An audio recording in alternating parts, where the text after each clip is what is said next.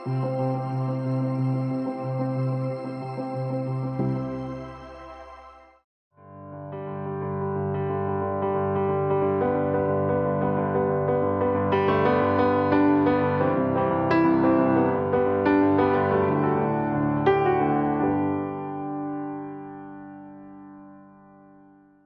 noite a todos. Vamos dar início à nossa atividade do livro Novas Mensagens, Fatalidade.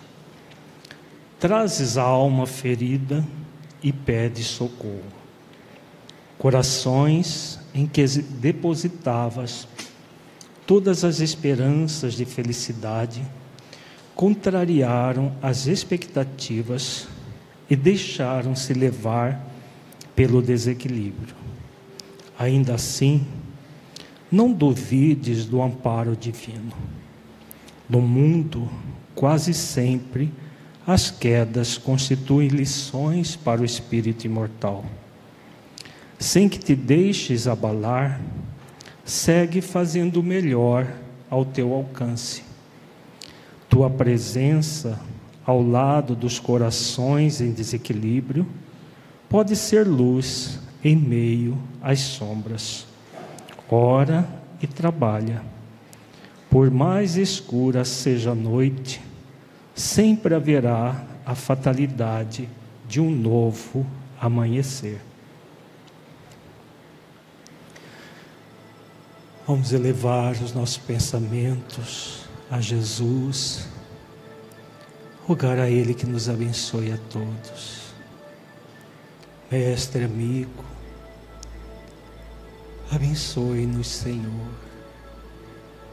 E mais esta noite, que aqui nos encontramos reunidos em Seu nome, para refletirmos acerca da Sua doutrina de amor. Ampara-nos para que possamos refletir acerca do plano existencial, de modo a que tragamos vivo em nossas vidas os ideais que nos comprometemos a seguir antes de encarnarmos neste mundo. Se conosco, Senhor, para que possamos prosseguir conscientes da jornada a ser percorrida, que possamos ser fiéis até o fim. Gratos por tudo. Prosseguindo com o estudo reflexivo das dimensões do espírito imortal, estamos trabalhando o módulo 1, as dimensões do espírito imortal e o plano existencial. Hoje é o nosso 21 primeiro encontro, exemplo de cumprimento do plano existencial, terceira parte. O objetivo é o de refletir sobre exemplos de cumprimento do plano existencial. Nós vamos estudar na noite de hoje mais um caso de uma pessoa que cumpre o seu plano existencial. Antes, vamos meditar cada um de nós sobre o nosso próprio plano existencial. Feche os olhos, buscando sentir-se um espírito imortal, filho de Deus, aprendiz da vida. Como você tem realizado o seu plano existencial? Você sente que o tem realizado plenamente, fazendo esforços para desenvolver as virtudes do seu propósito, cumprindo as leis divinas para a efetivação do seu programa existencial?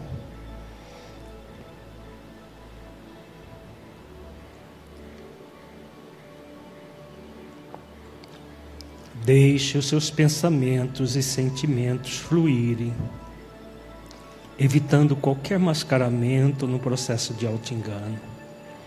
Seja verdadeiro, verdadeira com você, analisando-se com autenticidade.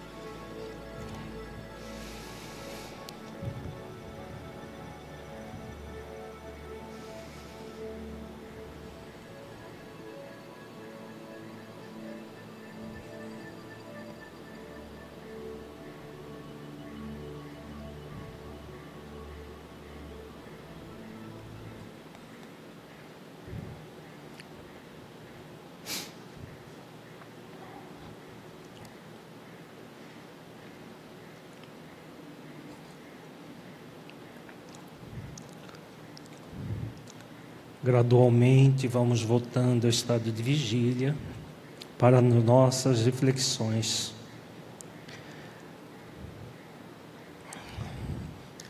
Continuaremos as nossas reflexões sobre os exemplos de cumprimento do plano existencial com o livro Ação e Reação do Espírito André Luiz, capítulo 17, Dívida Expirante. Psicografia de Francisco Cândido Xavier, editora FEB, no qual estudamos o caso de Léo, que após ter contraído débitos muito graves, devido a um profundo orgulho, egoísmo e interesse pessoal, reencarna para espiá-los, sem uma tarefa definida em seu programa mas com um propósito existencial de desenvolver a humildade e a resignação, conseguindo exercitar o seu propósito até o final da existência. No início do nosso deste módulo do, do estudo reflexivo sobre o plano existencial, nós vimos que haviam, existem casos de pessoas que reencarnam na Terra sem um programa existencial. Por quê? O programa existencial diz respeito às nossas atividades nas várias áreas da vida. Atividade profissional, voluntária, atividade em família, atividade como cidadão, em várias áreas do, de conhecimento humano. Agora, não há ninguém que não tenha um propósito existencial. O plano existencial, então, de uma pessoa que não tem um programa definido, é exatamente cumprir o propósito. São os casos, como o que nós vamos estudar hoje, o caso do Léo, o que nós estudaremos na semana que vem, na, na, no início de, de, de novembro, na verdade, no segundo, ter, segunda terça de novembro, que também é um caso de pessoa, de uma pessoa que não tra, não tem um programa, mas tem um, um propósito.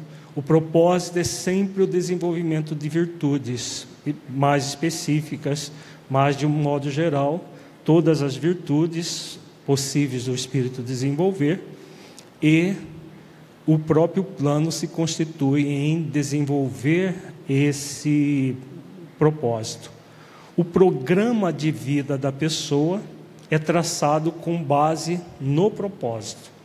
Diferente, por exemplo, dos casos que nós estudamos anteriormente, como por exemplo do Adelino Correia, do Licínio, que a, o, o plano existencial era composto de propósito, e programa muito bem definidos. Nós vamos estudar hoje o caso do Léo, que diferentemente do Adelino Correia, por exemplo, o Adelino Correia tinha sido um criminoso na, na existência anterior. Nós vimos o caso dele, ele tinha posto fogo no colchão do próprio pai para matar o pai é, queimado e ficar com, com os recursos financeiros do pai e a esposa do próprio pai.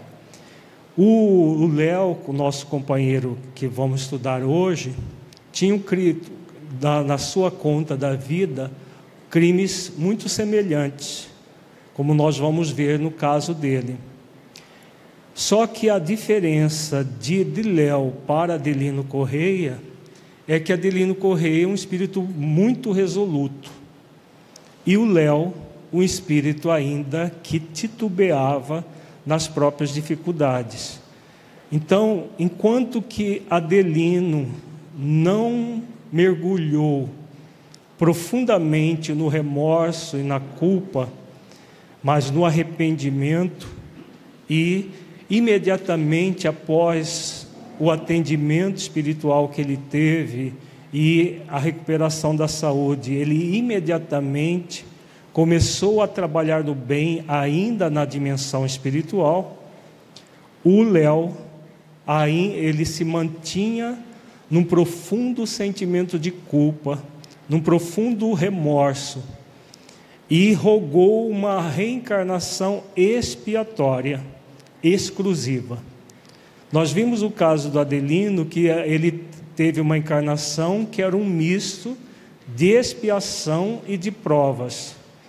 Ele veio para já expiar o crime passado, que era o, o parricídio com a, pondo fogo no colchão do pai e matando o pai é, vi, é, na, queimado, e trouxe aquele problema na pele. Mas ao mesmo tempo que ele tinha o problema de pele, ele tinha uma vontade enorme de servir ao próximo. E nessa vontade ele praticamente se redimiu. O Léo trazia também uma consciência culpada muito grande, mas em vez de vitalizar o arrependimento e a reparação, o que o Léo vitalizou foi o remorso. E aí solicita a reencarnação para passar no corpo tudo aquilo que ele tinha feito passar um irmão dele no passado. Então, nós vamos ver, nesse caso aqui do Léo, um contraste do espírito resoluto que quer realmente se libertar pelo amor, pelo, pela reparação, pelo esforço do bem, e daquele não tão resoluto que precisa ainda da expiação, sofrendo na pele aquilo que ele fez sofrer, para numa outra existência ele vir a reparar. Qual é a diferença entre um caso e o outro? Para nós termos ideia de como funcionam esses mecanismos da vida, mas que sempre vão levar o espírito à reparação. Uns vão levar mais, mais, vão mais rápido, como é o caso do, de, do espírito Adelino Correia, e outros vão levar mais tempo, como é o caso do Léo, conforme veremos hoje. Então vamos começar a, a refletir sobre esse caso muito interessante. Era agora num hospital, em triste pavilhão de indigentes, a nova lição que Silas nos reservava. Então, quem nunca leu a obra Ação e Reação, André Luiz, juntamente com Hilário, estão com o assistente Silas, que era um dos companheiros responsáveis pela Mansão Paz, na dimensão espiritual e é, eles estavam em missão na Terra, em várias atividades. Nós já estudamos vários casos que eles analisam. Agora estamos no hospital, onde eles estão assistindo doentes desse hospital. Dentre esses doentes, o que nós vamos focalizar hoje é o Léo, que estava em situação já de praticamente é, um caso terminal. Ganhando o interior, diversos companheiros acolheram-nos gentis. E após saudações amigas, um deles, o atendente Lago, avançou para o mentor de nossos estudos, cientificando: Assistente, o nosso Léo parece gastar os derradeiros recursos da resistência. Silas agradeceu a informação e explicou que vínhamos justamente para colaborar no descanso de que se fazia credor.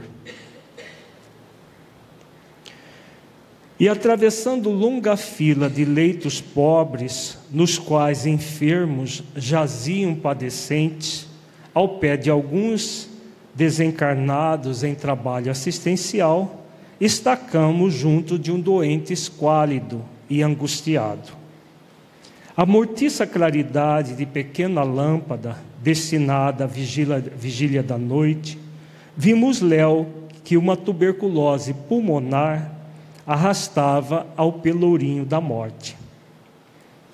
Não obstante a dispneia, mostrava o olhar calmo e lúcido revelando perfeita conformação aos padecimentos que o conduziam ao termo da experiência. Aqui André Luiz já começa a relatar a virtude que fazia parte da vida do Léo, né, que fez parte da vida toda dele, que é a resignação ou conformação, que é a mesma coisa. Então, a resignação. Nós vamos entender por que, que ele trazia como propósito existencial desenvolver a resignação. E juntamente com a humildade. Recomendou-nos Silas observar-lhe o corpo. Entretanto, não havia muita particularidade a destacar, porquanto os pulmões quase destruídos através de sucessivas formações cavitárias haviam provocado tamanho abatimento orgânico que o vaso físico sob nossos olhos não era mais que um trapo de carne agora aberto à multiplicação de bacilos vorazes, aliados a exércitos microbianos de variada espécie, a se apinharem dominadores na intimidade dos tecidos, assim como inimigos implacáveis a se lhe apoderarem dos restos, senhoreando todos os postos chaves da defensiva. Achava-se Léo desse modo, no veículo denso, a maneira de um homem irremediavelmente condenado à expulsão da sua própria casa. Todos os sintomas da morte patenteavam-se iniludíveis. O coração fatigado assemelhava-se a motor exausto incapaz de liquidar os problemas da circulação sanguínea, e todos os implementos da aparelhagem expiatória esmoreciam desnorteados sob inexorável asfixia. Léo, moribundo, era um viajante habilitado à grande romagem, tão somente à espera do sinal de partida. As, ainda assim, estava sereno e portava-se com bravura. Tão acentuada se lhe evidenciava a cuidade mental que quase nos percebia a presença. Silas, que lhe acariciava a fronte com a destra generosa, disse-nos atencioso: Já que vieram para notar um processo de dívida expirante, podem algo perguntar ao companheiro, cuja memória se revela, tanto quanto possível, consciente e vigilante. Ouvir-nos-á, porém, inquiriu Hilário, entre surpreso e compungido. Então, aqui nós estamos vendo o quadro do Léo. Estava na, numa situação de é, terminal, devido à tuberculose pulmonar, e em poucas horas ele estaria desencarnando. E aí Silas convida André Luiz e Hilário para conversarem mentalmente com ele. Como ele estava já no, no já num processo pré-desencarnação, ele conseguiria ouvir, não como alguém que ouve alguém falando, mas como se alguém estivesse falando no pensamento dele e ele respondesse como se ele estivesse pensando naquele assunto. É, é, dessa forma que vai se dar o diálogo é, agora de dois desencarnados com um encarnado prestes a desencarnar. Vamos, vamos ver esse diálogo que é muito interessante. Não constipa-nos da carne, contudo, assinalar-nos-á qualquer indagação em espírito, esclareceu o assistente afetuoso. Dominado de imensa simpatia, inclinei-me sobre o irmão em rude prova, atraído pela fé que lhe abrilhantava as pupilas, e abraçando, indaguei em voz alta: Léo, amigo, reconhece-se você no limiar da vida verdadeira? Sabe que deixará o corpo em breves horas? O interpelado, crendo raciocinar por si mesmo, registrou-me a inquirição, palavra por palavra, qual se lhe fosse transmitida ao cérebro por fios invisíveis. E como se conversasse a sós consigo, falou pensando: Ó oh, sim, a morte. Sei que provavelmente esta noite chegarei ao justo fim. Desdobrando o nosso diálogo, acrescentei: Não tem receio? Nada posso temer, refletiu muito calmo. E movendo os olhos com esforço, buscou fitar na alva parede da enfermaria uma pequena escultura do Cristo crucificado, refletindo de si para consigo. Nada posso recear em companhia do Cristo, meu Salvador. Ele também foi vilipendiado e esquecido. Terá vomitado sangue na cruz do martírio ele que era puro, varado pelas chagas da ingratidão. Por que não me resignar à cruz do meu leito, supondo, suportando sem reclamar as golfadas de sangue que de quando em quando me anunciam a morte, eu que sou pecador necessitado da complacência divina? Vejamos a consciência de si do Léo. Né? Ele estava ali num, no hospital de indigentes, provavelmente uma santa casa, pela descrição, é, numa situação de tuberculose pulmonar, tendo hemoptises, né, colocando sangue pela boca, e resignado, ele simplesmente se lembra do Cristo e em conexão profunda com Cristo, ele faz essa reflexão. Daqui a pouco nós vamos ver o, passado dele e vamos ver o contraste entre o passado e esse presente que ele, é, sem conhecimento espírita, sem grandes conhecimentos profundos das leis divinas, ele é uma prova muito viva do que nós temos falado aqui, que o que importa mais intensamente não é o grande conhecimento das leis divinas. O que mais importa para o espírito imortal? Que mais? A vivência de quê? Das virtudes.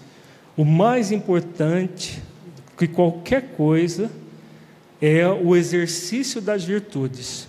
E o espírito pode, como, conforme está lá na questão 619 do Livro dos Espíritos, se tornar uma pessoa de bem por, por meio das virtudes, ou investigar as leis divinas e, por meio da investigação, é, aprofundar nas virtudes. É, esses duas, essas duas maneiras de é, cumprir as leis divinas.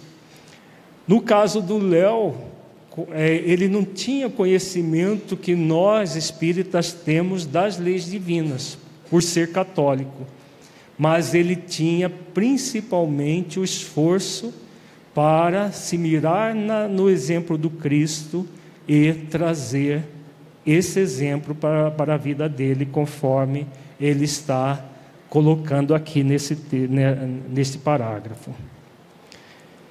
Você é católico romano? Pergunta André Luiz. Sim. Meditei na sublimidade do sentimento cristão, vivo e sincero, seja qual for a escola religiosa em que se exprima, e prossegui afagando-lhe o peito opresso. Nesta hora de tanta significação para o seu caminho, sinto a ausência de seus familiares humanos. Ah, meus familiares, meus afetos, respondeu falando mentalmente. Meus pais teriam sido no mundo os meus únicos amigos.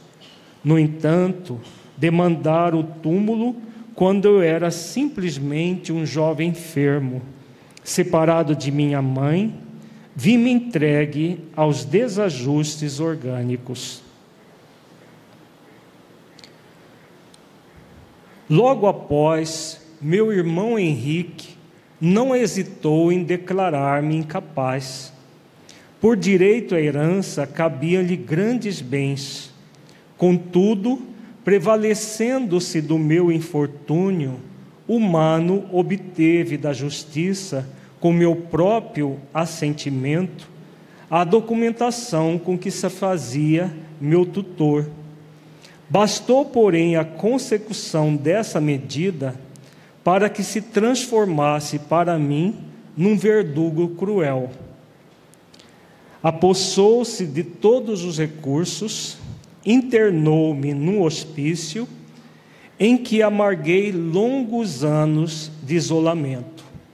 Sofri muito, alimentei-me com pão recheado de fel, destinado pelo mundo aos que penetram as portas como réprobos do berço, porque o desequilíbrio mental me perseguia desde a idade mais tenra.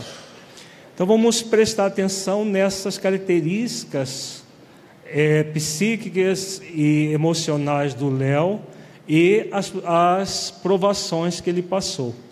Então ele, te, ele, ele nasceu com uma debilidade mental, te, é, os pais desencarnaram ainda cedo e ele a, teve como tutor, coagido pelo próprio irmão, o irmão que, assim que os pais desencarnaram, de posse da tutoria dele, eh, fizeram o internamento dele, o, o irmão internou num hospital psiquiátrico. E ele, no hospital psiquiátrico, acabou é, a, passando por uma série de, de, de provações nesse hospital. Vai ser muito interessante nós entender, é, refletirmos a, a existência presente dele e a causa lá no passado de tudo isso. Porque nós temos refletido que a, a lei de causa e efeito ela nunca vai ser, vai trazer algo injusto para o espírito, não é isso? Se ele passou por isso, é porque na conta da vida dele havia débitos que justificava isso. Quem olha apenas uma existência dá a impressão que o Léo é, está sendo foi profundamente injustiçado, abandonado pelo irmão, contraiu tuberculose, passando por todas as, as situações dolorosas que ele passou. Daqui a pouco nós vamos ver o passado dele e vamos ver que, na verdade, ele estava resgatando débitos perante a própria consciência. Quando algo melhorado, fui constrangido a deixar o manicômio. Recolhi-me à porta, mas expulsou, recolhi-lhe a porta, mas expulsou-me sem compaixão. Fiquei apavorado, vencido. Oh, meu Deus, como escarnecer assim de um irmão doente e infeliz? Então ele melhorou no, no, no, no hospital psiquiátrico e depois da melhoria dele, ele bus, busca o irmão para que o irmão acolhesse. E o irmão simplesmente o expulsa da própria casa, que por herança era dele também. Debalde impetrei socorro à justiça. Legalmente, Henrique era o único senhor dos haveres de nossa casa. Envergonhado, busquei outros clima, climas. Tentei o trabalho digno, mas apenas obtive em meu favor a profissão de vigia noturno, passando a rondar vasto edifício comercial, amparado por um homem caridoso condoído de minha fome. O frio da noite, porém, encontrava-me ao desabrigo e, a breve tempo, adquiri uma febre insidiosa que passou a devorar-me devagarinho.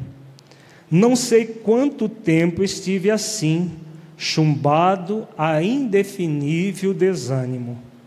Certa feita, caí fatigado sobre a poça de sangue que se me derramava da boca, e criaturas piedosas me agariaram o leito em que me refugio.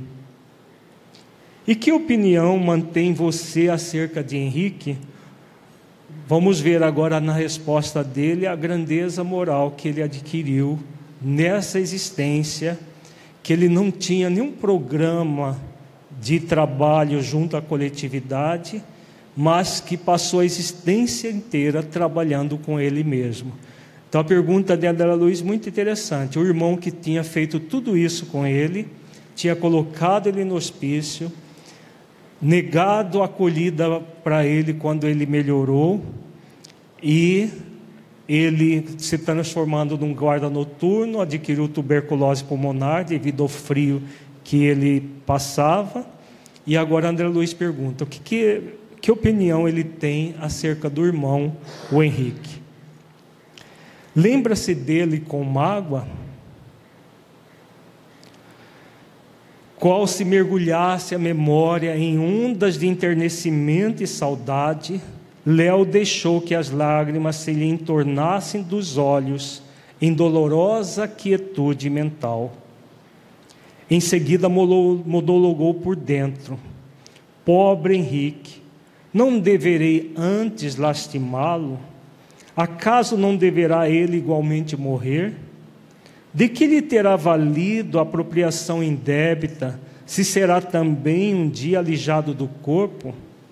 Por que me reportaria perdão se ele é mais infeliz que eu mesmo? É alguém que tem consciência de si, gente, ou não? Olha a profunda consciência de si. Estamos falando aqui de alguém que não tinha conhecimento da reencarnação, não tinha conhecimento da lei de causa e efeito, não tinha conhecimento de nada do que nós espíritas temos de conhecimento do funcionamento das leis, lei de liberdade, responsabilidade, causa e efeito, amor, justiça e caridade, nada disso. Mas alguém que está verdadeiramente desenvolvendo as virtudes cristãs por, por, por, as virtudes cristãs por uma escolha consciente. Aqui ele fala de que ele não tinha mágoa, não tinha o que perdoar o irmão. Antes ele sentia compaixão do próprio irmão pelo irmão ter feito aquilo com ele. O que leva um espírito a agir assim, gente? Existe uma causa profunda para isso. Porque vejamos, o Léo não tinha conhecimento das leis divinas como nós temos para fazer reflexões. Bom, se eu estou sofrendo porque eu fiz sofrer no passado, então eu estou resgatando débitos. Meu irmão, ele vai é, perante a justiça divina prestar contas dos seus atos. Nada disso ele tinha como um conhecimento intelectual. Mas o que levou Léo a pensar assim e agir assim.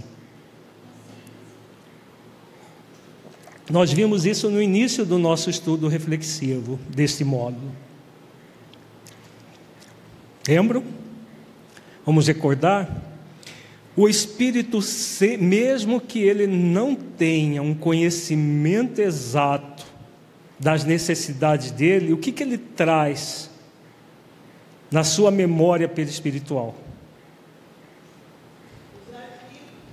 Os arquivos do que, Zeila?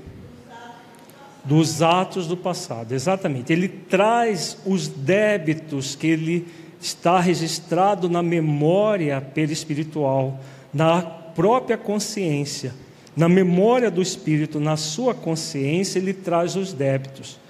Então, mesmo que ele não tenha conhecimento do porquê das coisas, intuitivamente ele sabe que ele está passando por algo justo. Se ele mergulha na própria essência, se ele mergulha na, na conexão dele consigo mesmo em essência e na conexão com Deus, ele vai sentir que tudo é justo. Então, nós já falamos muitas vezes aqui da lei do esquecimento. A lei do esquecimento é para beneficiar o espírito, mas esse esquecimento nunca é total, como diz o livro dos Espíritos. Então, no caso do Léo, ele não tinha o conhecimento objetivo das leis, como nós espíritas temos, mas ele tinha, sobretudo, a vivência das virtudes cristãs dentro dele mesmo, por força do, por, pelo hábito da reflexão sobre os ensinamentos de Jesus. Então, os ensinamentos de Jesus bastavam para que ele refletisse profundamente o sentido de tudo aquilo que ele estava passando na vida dele. E tornando a pousar os olhos na figura do Cristo, continuou. Vejamos a, a profunda identificação que ele trazia com os ensinamentos de Jesus. Jesus, escarnecido e espancado, esqueceu ofensas e deserções. Içado à cruz, não clamou contra os amigos que o haviam lançado à humilhação e ao sofrimento. Não teve uma palavra de censura para os truculentos algozes. Ao invés de incriminá-los, pedira ao Pai Celeste amorosa proteção para todos. E Jesus foi embaixador de Deus entre os homens. Com que direito julgarei assim meu próprio irmão, se eu, alma necessitada de luz, não posso penetrar os divinos juízos da providência? Olha que indagação profunda ele faz. Ele não tinha o conhecimento das leis como nós temos para saber o sentido profundo daquilo, mas ele sabia que a providência divina é profundamente misericordiosa e justa. Então ele não estava passando por nada que ele não de alguma forma não tivesse um, um, alguma coisa a ver com aquilo. Então a consciência de si dele muito é, profunda e tudo a partir de reflexões dos ensinamentos do próprio Cristo. Se o Cristo passou por tudo aquilo que ele passou sem reclamar, ele também tinha o dever de passar por aquilo sem reclamar. Aquietara-se Léo em pranto, buscando internar a mente no templo de amor da prece. A humildade a que se recolhia tocava-me o coração.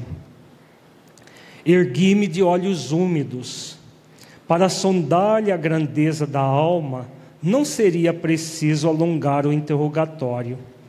Hilário, que se mostrava comovido até as lágrimas, desistiu de qualquer consulta, apenas inquirindo ao assistente se o agonizante estava reencarnado sob os auspícios da mansão, ao que Silas informou prestativo. Sim, Léo vive tutelado por nossa casa. Ele era um dos tutelados da mansão Paz, conforme nós estamos vendo todos os casos do livro Ação e Reação. Aliás, temos algumas centenas de criaturas que, não obstante materializadas na carne, permanecem ligadas à nossa instituição pelas raízes dos débitos a que se prende. Geralmente, todas elas em estágios difíceis de regeneração, porque delinquentes em reajuste. Renasce no mundo sob a guarda de nosso estabelecimento socorrista mas naturalmente ainda enleados, de certo modo, aos parceiros do pretérito, com cuja influência tomam contato, consolidando as qualidades morais de que necessitam, através dos conflitos interiores que podemos classificar como sendo a forja da tentação. Então, aqui a Silas fala do tipo de espíritos que renasciam sob a tutela da mansão paz. Eram espíritos delinquentes, espíritos é, em reajuste do passado, Como nós vimos, todos os casos que nós estudamos até agora eram de espíritos criminosos no seu passado, alguns continuando a sua senda de crimes perante as leis divinas e outros é, melhorando. Nós vimos o, o, vários casos e vimos o caso do Adelino Correia, que estava em franca recuperação. E agora estamos vendo o caso do Léo, terminando um processo expiatório. Agora vamos adentrar no passado do Léo. Como é belo apreciar o amor paternal de Deus que a tudo atende no lugar próprio, clamou Hilário. Sem dúvida, considerou Silas, sensatamente. A lei, de Deus determina o progresso e a dignidade para todos. Sabem vocês que, via de regra, os desencarnados que se asilam na mansão constituem grande ajuntamento de criminosos e viciosos e viciados. E modificando a inflexão de voz, acrescentou: Como eu mesmo. Silas também trazia um passado delituoso. Nós não, nós não vamos estudar o caso dele aqui, porque ele é, é, são, é muito complexo e nós estamos estudando casos mais pontuais. Mas quem tiver curiosidade, leia o livro Ação e Reação. Vale a pena ver o caso do Silas e do Druso, que é, é, foi o pai dele na encarnação anterior. Ali recebemos atenção e carinho, assistência e bondade, reeducando-nos às vezes por muitos anos. Contudo, é imperioso observar que, recolhendo a generosidade dos benfeitores e instrutores que nos garante aquele pouso de amor, apenas acumulamos débitos com a proteção imerecida, compromissos esses que precisamos resgatar igualmente em serviço do próximo.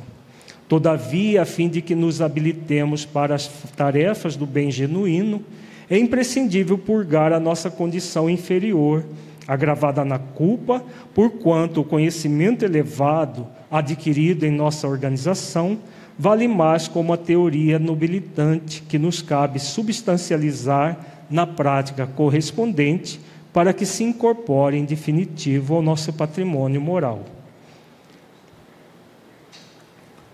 Eis porque, depois do aprendizado breve ou longo em nosso instituto, somos novamente internados na esfera da carne. E aí é óbvio que, apesar de protegidos por nossos mentores, deveremos sofrer a aproximação dos antigos comparsas de nossos delitos, para demonstrar aproveitamento e a simulação do amparo recebido. Então, a Silas aqui dá, dá a, a ideia de que o irmão de, do Léo, o Henrique, pode ter sido uma das vítimas dele do passado ou um, um comparsa dele do passado que acabou trazendo para ele aquilo que ele tinha feito no, no, na existência anterior. Porque aonde vai o criminoso, a, ele vai é, lidar né, com as suas vítimas ou os seus comparsas seja na, na condição de encarnados ou de desencarnados. Ao nosso lado, porém, Léo contava os derradeiros minutos no veículo denso e notamos que o assistente não desejava ausentar-se do caso dele para que lhe aguardássemos a lição.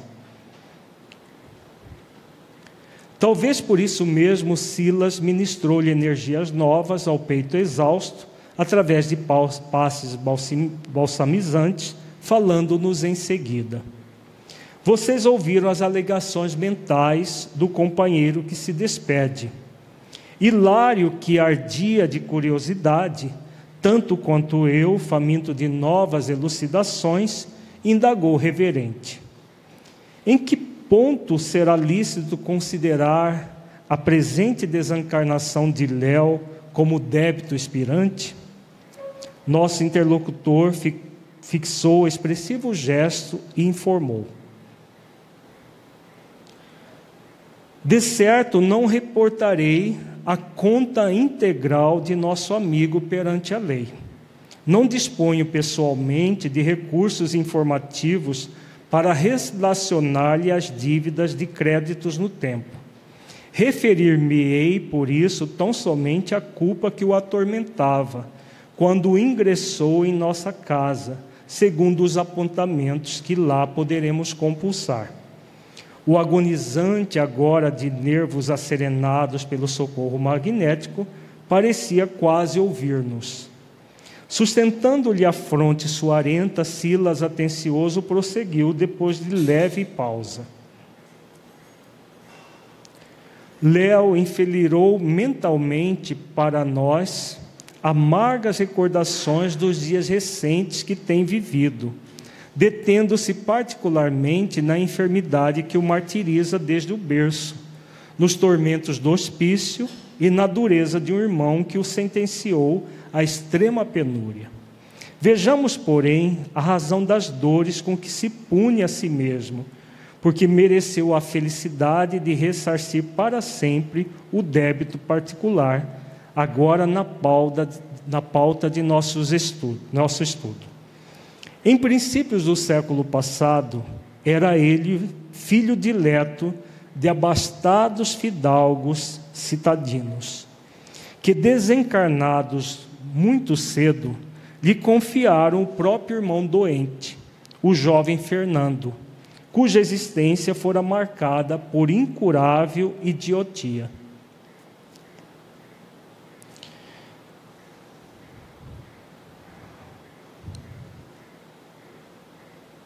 Todavia, porque Fernando, acho que pulamos um, deixa eu ver, aqui.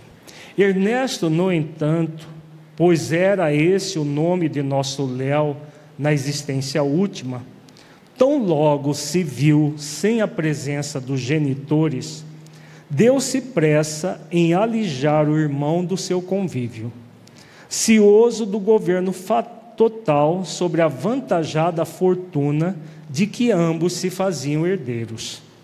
Além disso, moço habituado aos saraus do seu tempo, estimava as recepções esmeradas, nas quais o palacete da família descerrava as portas brazonadas, as relações elegantes, e orgulhoso da paisagem doméstica, envergonhava-se de ombrear com o irmão, por ele proibido de comparecer aos seus ágapes sociais. Vejamos aqui, mostra a principal deficiência de Ernesto, agora Léo. Qual era? Qual é? Orgulho, né? orgulho exacerbado. Ele tinha tanto orgulho que ele alijava o irmão da sociedade para não ser visto com o irmão que era é, débil mental. Todavia, porque Fernando Mentecapto não lhe atendesse às ordens, em razão da incapacidade de apreendê-las, providenciou gradeada prisão ao fundo da residência, onde o rapaz enfermo foi excluído da comunidade familiar. Encarcerado e sozinho, desfrutando apenas a intimidade de alguns escravos, Fernando passou a viver engaiolado, qual se fora infeliz animal. Enquanto isso, Ernesto, casado, dava largas aos caprichos da mulher em extensas viagens de recreio, nas quais desperdiçava seus bens em jogatinas e extravagâncias. Então, além de do orgulho, ele acabou esbanjando a fortuna que recebeu dos próprios pais.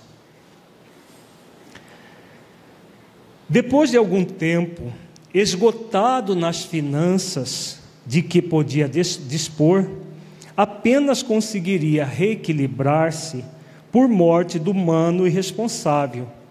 No entanto, o jovem mentalmente enfermo dava mostras de grande fortaleza física, não obstante certa bronquite crônica que muito o incomodava.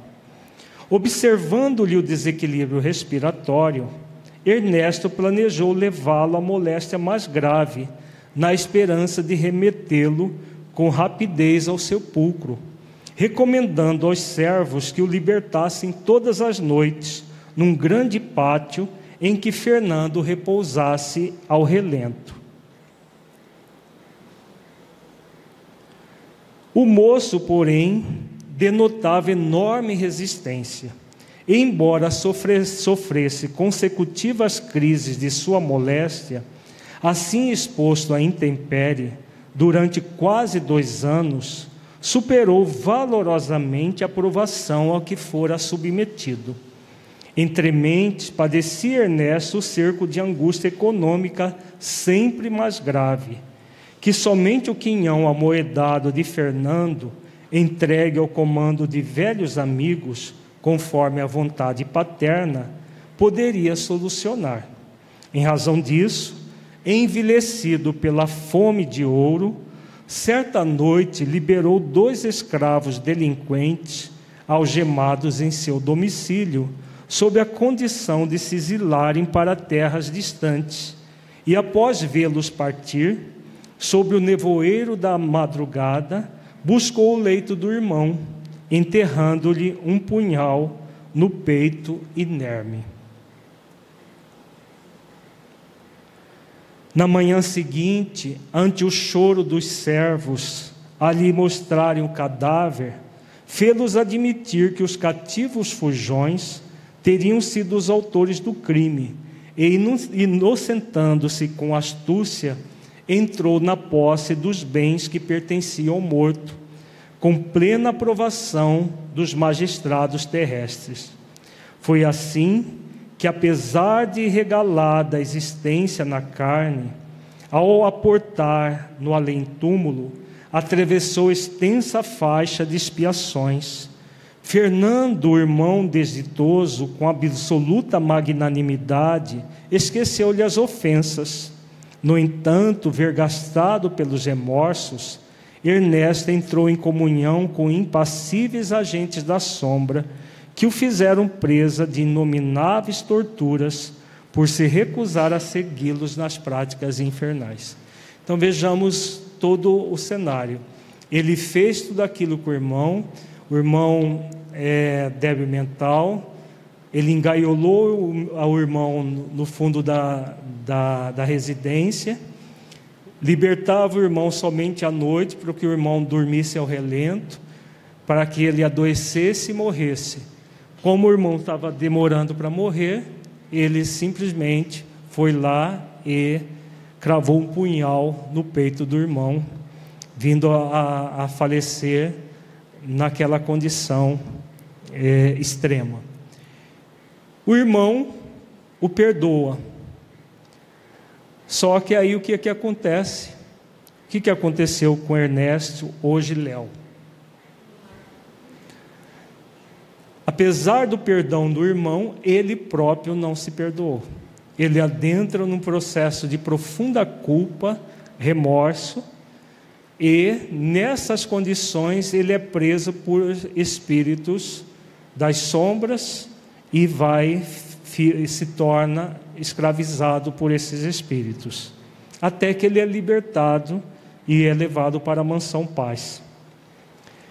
Conversando no íntimo, conservando no, in, no imo da alma a lembrança da vítima, através da percussão mental do arrependimento sobre os centros perispiríticos, enlouqueceu de dor, vagueando por vários lustros em tenebrosas paisagens, até que recolhido à nossa instituição, foi convenientemente tratado para o reajuste preciso. Não obstante recuperado, porém, as reminiscências do crime absorviam-lhe o espírito de tal sorte que, para o retorno à marcha evolutiva normal, implorou o regresso à carne, a fim de experimentar a mesma vergonha, a mesma penúria e as mesmas provas por ele infringidas ao irmão indefeso, pacificando desse modo a consciência intranquila. Apesar de, de Silas ter usado aqui o termo arrependimento, não é bem arrependimento como nós, nós estamos, porque o termo é sinônimo. Né? Na verdade, o que é, Ernesto sentia, depois encarnado como Léo, era um profundo remorso que estava interferindo com a sua paz. Quando nós, é, agora há pouco, nós estávamos falando que o Léo é bem diferente do caso do Adelino Correia. O Adelino Correia, ele entrou no sentimento de um profundo arrependimento e imediatamente começou o trabalho de, de reparação, ainda na dimensão espiritual, antes de reencarnar. O Léo, é, ele permaneceu num estado de profundo remorso. E como ele diz aqui, estava perturbando o retorno à marcha evolutiva normal. E por isso ele pede a reencarnação puramente expiatória, para sofrer na pele tudo aquilo que ele havia feito sofrer o, o seu irmão Fernando na encarnação anterior. Então, ele, nas mãos do Henrique, um irmão também, ele passa pela mesma trajetória, com uma única diferença: a sua desencarnação não estava sendo, não estava acontecendo por um processo de homicídio. Ele não estava sendo assassinado, porque foi o único mérito que ele recebeu de, de ter uma, uma desencarnação por uma morte é, pela tuberculose, com sintomas por causa da hemoptise semelhantes à da, da, da punhalada que ele tinha dado no irmão, por, pela, pela vida de resignação que ele acabou gerando para ele mesmo humildade e resignação durante toda a existência. Vamos ver as, a, as reflexões que Silas faz sobre isso. Amparado em seus propósitos de resgate por eminentes instrutores, tornou o campo físico, carreando na própria alma os desequilíbrios que assimilou além do sepulcro com os quais renasceu alienado mental, como o próprio Fernando no passado recente, tendo amargado na posição de Léo todos os infortúnios por ele impostos ao irmão debilitado e infeliz. Ressurgiu dessa forma na esfera carnal, desditoso e doente. Cedo conheceu a orfandade. Foi colhido de surpresa pela secura e vilania de um irmão insensato que o ilhou no ambiente sombrio de um manicômio, e para não faltar particularidade alguma ao quadro expiatório, padeceu como guarda noturno o frio e os temporais a que expusera a vítima indefesa. Até esse detalhe, né? O irmão ficou dois anos dormindo ao relento e ele dois anos trabalhando como guarda noturno, passando pelo frio, pelas tempestades, por tudo aquilo que o, o irmão havia passado.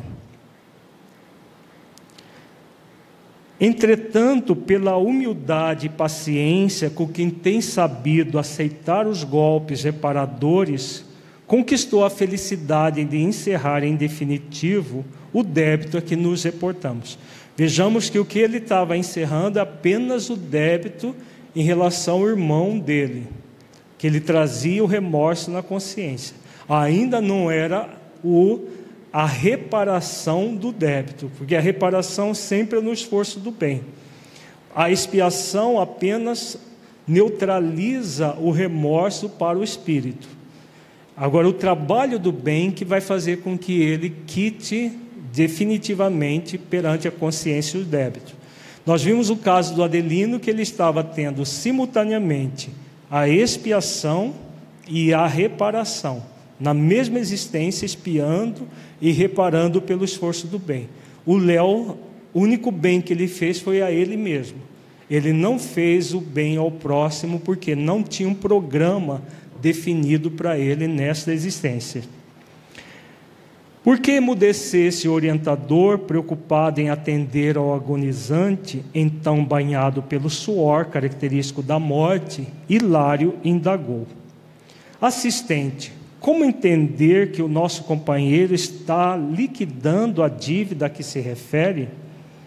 Pois não veem, observou Silas admirado. E indicando a grande hemoptise que começava, ajuntou: Qual Fernando que desencarnou com o tórax perfurado por lâmina assassina, Léo igualmente se despede do corpo com os pulmões em frangalhos. Contudo, pelo procedimento correto que adotou perante a lei, atravessa, atravessa o mesmo suplício mas no leito, sem escândalos destrutivos, embora esteja vertendo o próprio sangue pela boca, tal qual sucedeu ao humano espezinhado e vencido.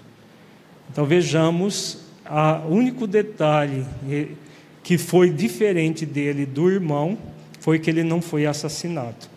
Ele, pela tuberculose pulmonar, pela resignação, por todo por todo exercício de virtudes com base na exemplificação do Cristo que ele fez, ele teve o mérito de não ser assassinado.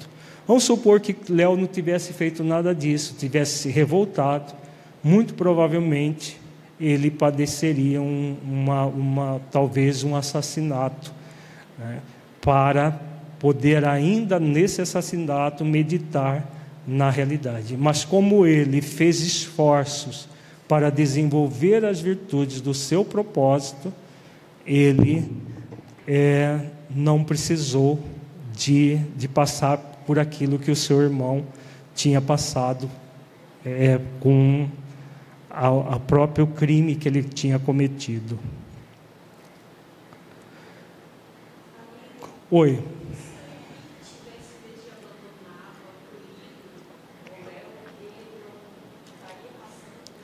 Se uma boa pergunta, se o Henrique tivesse, em vez de abandonado, acolhido o Léo, ele passaria pelos débitos? Talvez não na mesma intensidade, seria suavizado pelo esforço do irmão de se transformar, porque ninguém vem para fazer o mal, né? Ele teria o débito dele suavizado pelo esforço do irmão e de alguma maneira, por uma doença, por uma coisa, a própria tuberculose, que na época era incurável, é, ele poderia ter tido as, as, as expiações suavizadas. Ele provavelmente não passaria pelo hospício, não passaria por, mas ele, ele passaria pela, pela debilidade mental, por tudo isso ele está, estaria passando. Somente pelo bem, pelo bem do irmão ele não não teria agravado a, a sua expiação. Mas como a, norma, comumente a providência divina traz os comparsas ou os, as vítimas do passado nessa relação de consanguinidade, a probabilidade de haver exatamente o, o, o que aconteceu no passado era alta, como de fato aconteceu. Então, a, o irmão não veio para abandonar, mas a probabilidade dele vir abandonar era grande por ter provavelmente uma, não, não é colocado na história, mas provavelmente uma vinculação negativa também com o próprio Léo. Você tem pergunta? Por favor. Como?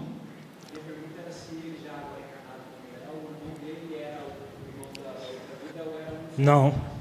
Ah, se o irmão dele era da mesma da outra vida, não, da outra vida o perdoou e seguiu o caminho dele.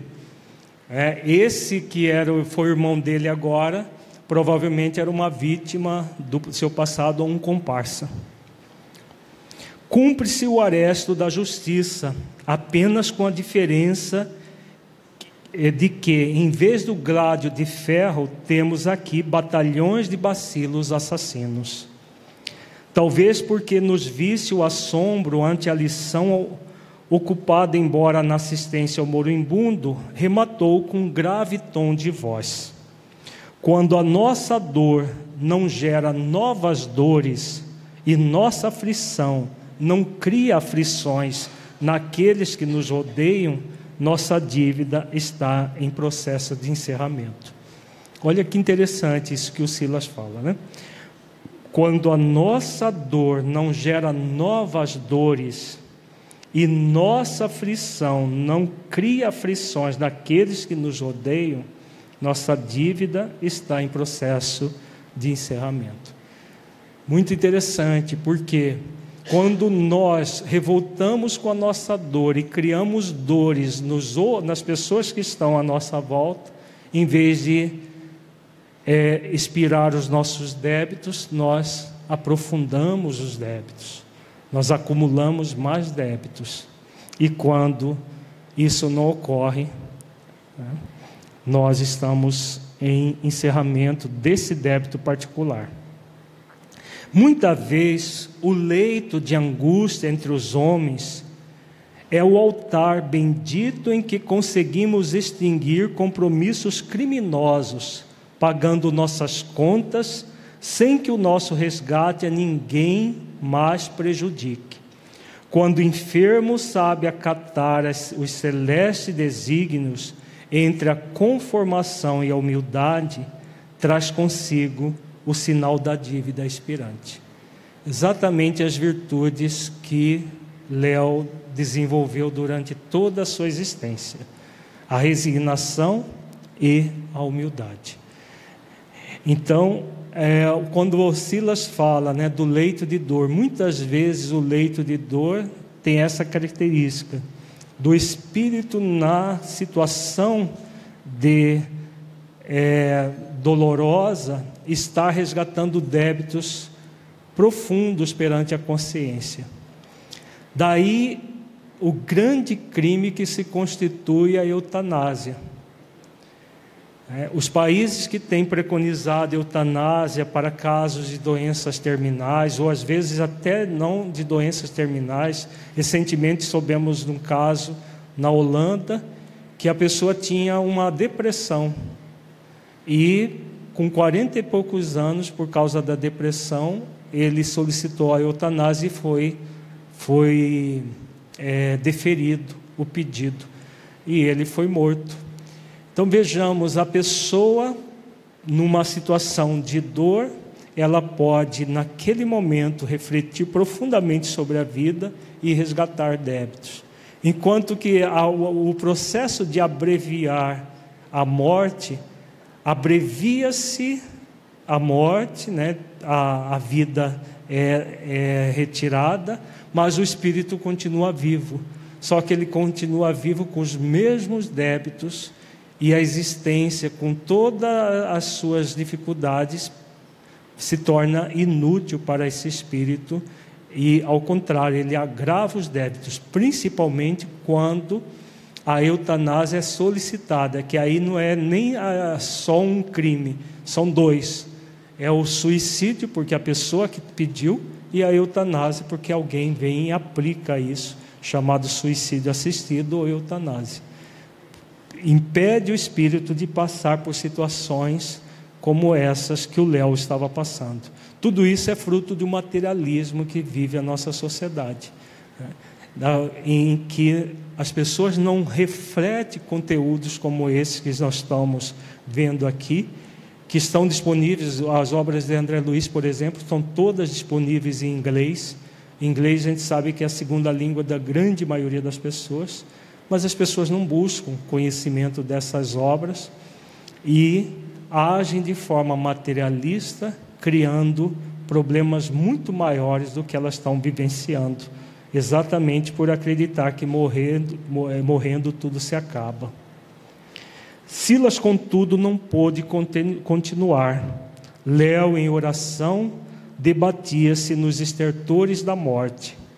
O assistente enlaçou com carinho com carinhoso enternecimento, exorou o amparo divino, como se o doente desventurado lhe fosse um filho do coração. Envolvido nas irradiações suaves da prece, Léo adormeceu diante de nossas lágrimas.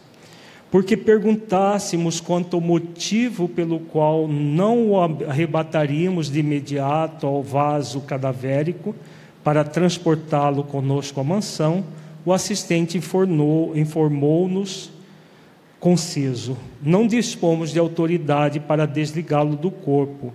Semelhante responsabilidade não nos compete.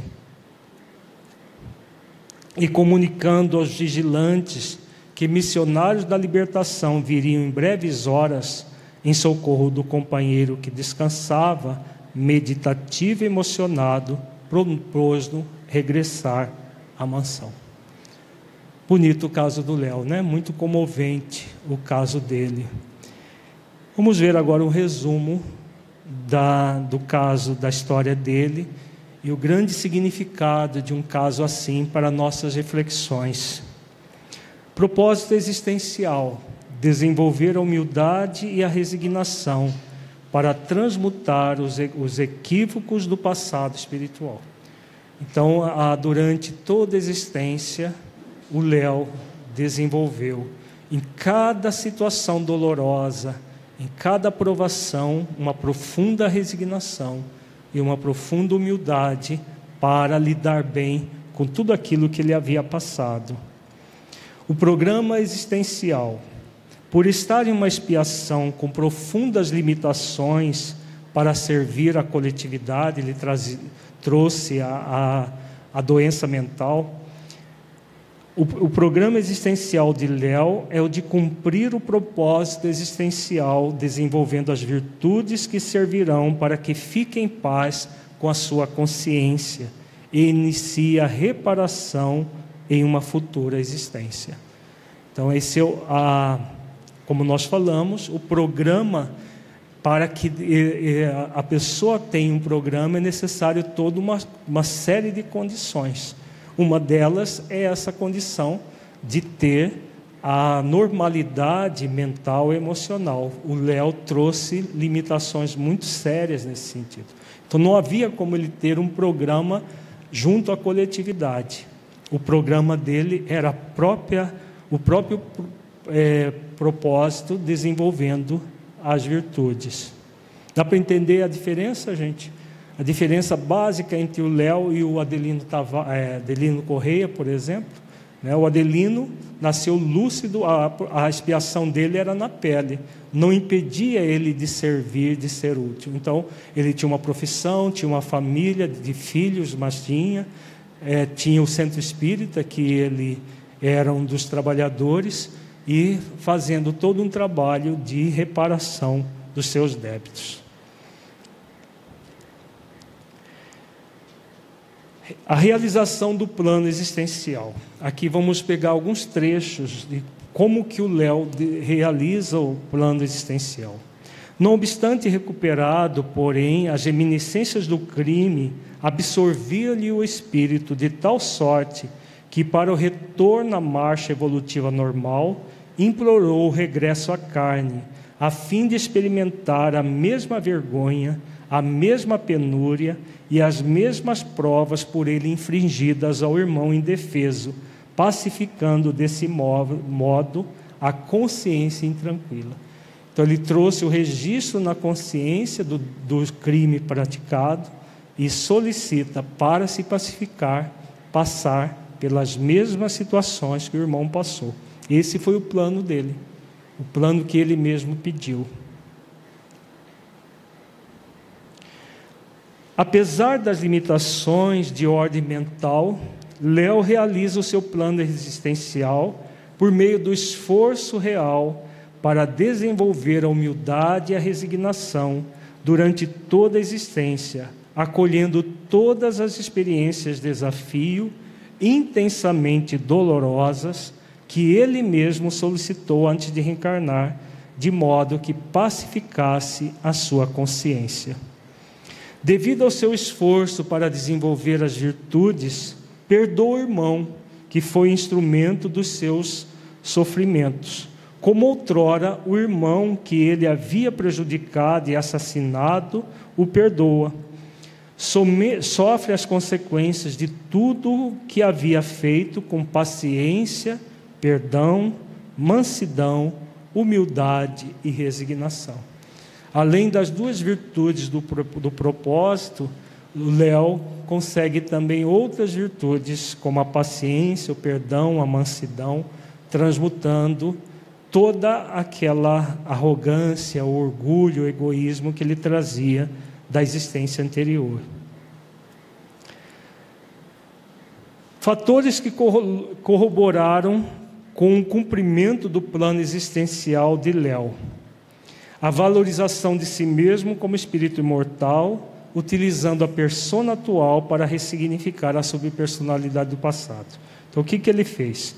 Apesar de ser profitente de uma religião não reencarnacionista, Léo vive amplamente os ensinamentos do Cristo de modo que se comporta como um espírito imortal, vivenciando uma experiência dolorosa transitória, com uma fé profunda na misericórdia e na providência divinas, ressignificando completamente a subpersonalidade da reencarnação anterior. Então, o que, que ele fez? Ele não tinha conhecimento das leis como nós temos, mas ele teve, sobretudo, a vivência das virtudes que muitas vezes nós espíritas, mesmo conhecendo as leis, não temos. Então, ele foi um cristão sobre, é, por excelência, apesar de não ter conhecimento profundo das leis, mas mergulhou profundamente na fé, na misericórdia e na providência divinas, vivendo como espírito imortal. Aí dá para entender, né? Como várias vezes nos perguntam aqui, mas e as pessoas que não conhecem a, a, a doutrina espírita, que não conhecem a, as leis divinas como nós conhecemos? Está aqui um caso de uma pessoa que não conhece nada disso que nós conhecemos, mas que viveu como um profundo cristão, mesmo com a, não tendo o conhecimento das leis. Mostrava o olhar calmo e lúcido, revelando perfeita conformação aos padecimentos que o conduziam ao termo da experiência. Nada posso recear em companhia do Cristo, meu Salvador. Ele também foi vilipendiado e esquecido. Terá vomitado sangue na cruz do martírio, martírio. Ele que era puro, varado pelas chagas da ingratidão por que não me resignar à cruz do meu leito, suportando sem reclamar as golfadas de sangue que de quando em quando me anunciam a morte, eu que sou pecador, necessitado de, da complacência divina? Você é católico romano? Sim, diz Léo. Então, como nós já falamos, mesmo tendo o catolicismo como religião, ele adentra profundamente o significado de ser um espírito imortal. Pobre Henrique, não deverei antes lastimá-lo? Acaso não deverá igualmente morrer? De que lhe terá valido a apropriação indébita se será também um dia alijado do corpo? Por que, não me, por que me reportaria perdão se ele é mais infeliz que eu mesmo? Aqui mostrando o perdão ao seu, ao seu irmão. Jesus, escarnecido, espancado, esqueceu ofensas e deserções. Içado à cruz, não clamou contra os amigos que o haviam lançado à humilhação e ao sofrimento. Não teve uma palavra de censura para os truculentos algozes. Ao invés de incriminá-los, pedir ao Pai Celeste amorosa proteção para todos. E Jesus foi embaixador de Deus entre os homens com que direito julgarei assim meu próprio irmão, se eu, alma necessitada de luz, não posso penetrar os divinos juízos da providência? Aquietara-se Léo em pranto, buscando internar a mente no templo do amor e da prece. Então, outra coisa que ele cultivava era o sentimento de amor, a prece, a oração, mesmo com uma fé dogmática, trabalhando o instrumento da prece na sua vida. Os benefícios advindos pelo, do esforço pelo cumprimento do plano existencial, pela humildade e paciência com que, com que tem sabido aceitar os golpes reparadores, conquistou a felicidade de encerrar indefinitivamente o débito, em definitivo o débito a que nos reportamos. Qual Fernando que desencarnou com o tórax perfurado por lâmina assassina, Léo igualmente se despede do corpo com pulmões em frangalhos. Contudo, pelo procedimento correto que adotou perante a lei, atravessa o mesmo suplício, mas no leito, sem escândalos destrutivos, embora esteja vertendo o próprio sangue pela boca, tal qual sucedeu ao humano espezinhado e vencido.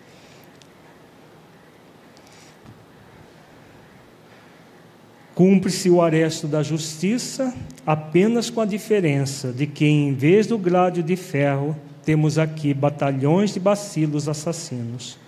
Quando a nossa dor não gera novas dores e nossa aflição não cria aflições naqueles que nos odeiam, nossa dívida está em processo de encerramento. Vamos ver agora o esquema para entender mais o caso do Léo. Então, nós temos aqui a prova de humildade e resignação de Léo. Objetivo: viver como espírito imortal, transitoriamente encarnado, valorizando o essencial e não a persona. Foi o que ele fez a existência inteira. Ele, apesar de ter a debilidade mental, apesar de todas as situações dolorosas, ele se mantém fiel à própria consciência, aquilo que ele tinha prometido fazer antes de encarnar. E se mantém vivendo como espírito imortal, mergulhado na certeza de que ele estava passando por uma situação que é, o convidava assim a exercitar virtudes e não a se revoltar, a entrar numa, num processo que agravaria os seus problemas. Então, é muito comovente isso, porque é o que nós falamos, né? Independe da religião que a pessoa tem. O que depende sempre é do esforço do espírito entrar em sintonia com seu plano existencial e nesse esforço que ele faz de sintonizar-se com o plano existencial, ele vive como espírito imortal, mesmo que não tenha conhecimentos profundos de nada disso. Foi o que o Léo fez. Então, o que ele faz? Ele utiliza da persona atual, Léo, com o objetivo de auxiliar o ser essencial no desenvolvimento das virtudes do propósito, a, a resignação e a humildade. Com isso, o que, que ele fez? A subpersonalidade é, do passado, como Ernesto, ele é ressignificada pelo esforço continuado, paciente, perseverante e disciplinado.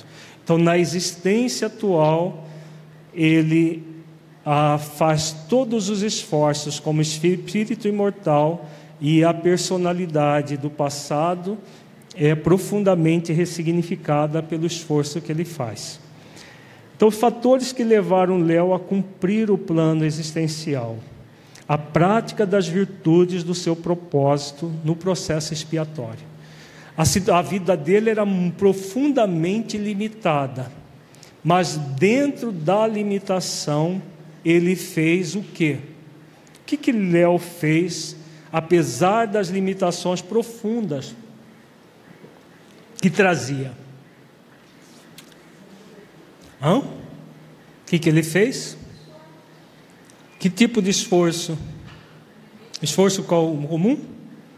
O esforço no limite das suas forças. Esse é o esforço no limite das forças dele. Uma debilidade mental, uma dificuldades econômicas, dificuldades várias, mas em todas as dificuldades, ele exercitou as virtudes no limite das forças que ele trazia. Né? Então, com isso, ele cumpre o plano, o plano existencial pelo, por esse esforço. E aí a pergunta consciencial para todos nós: como devem ser os esforços para que o plano existencial seja cumprido, especialmente o propósito? Conforme a questão 642, deve ser feita no limite das nossas forças. Podemos tirar muitas conclusões da, da história do Léo, gente, ou não? É um exemplo para nós? Com toda certeza, né?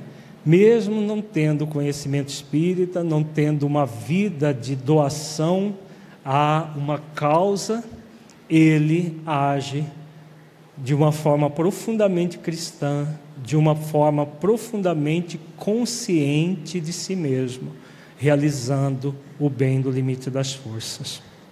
Alguma pergunta, alguma dúvida? Vamos fazer a nossa reflexão então. Feche os olhos, entre em contato com você mesmo em essência.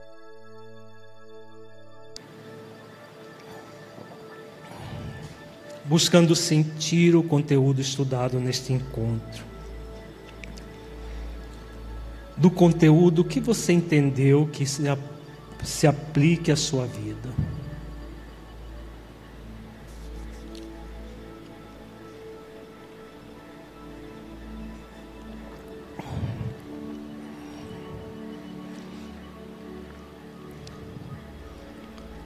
O conteúdo estudado mudou a forma como você entende a oportunidade reencarnatória e os obstáculos a serem superados? Em caso positivo, que mudança foi essa?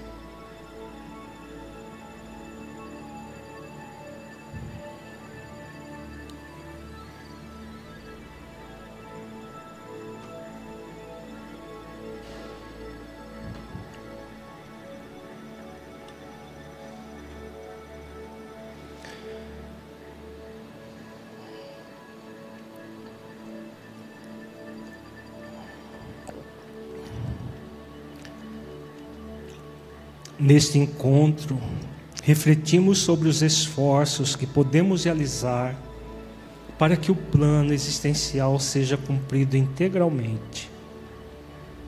Como você tem feito esses esforços? Você tem feito esforços para superar as suas tendências inferiores, fazendo o bem no limite de suas forças? De modo a cumprir o seu programa e propósito existenciais?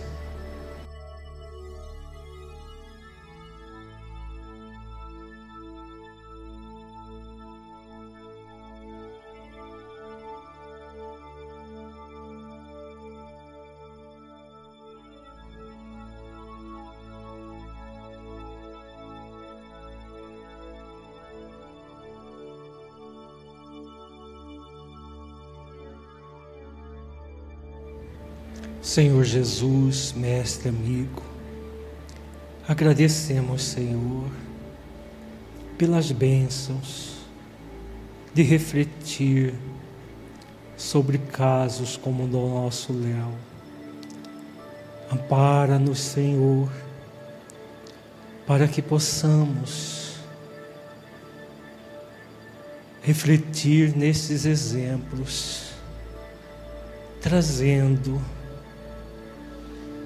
o exercício das virtudes de forma viva em nossas vidas, de modo que nós possamos seguir avante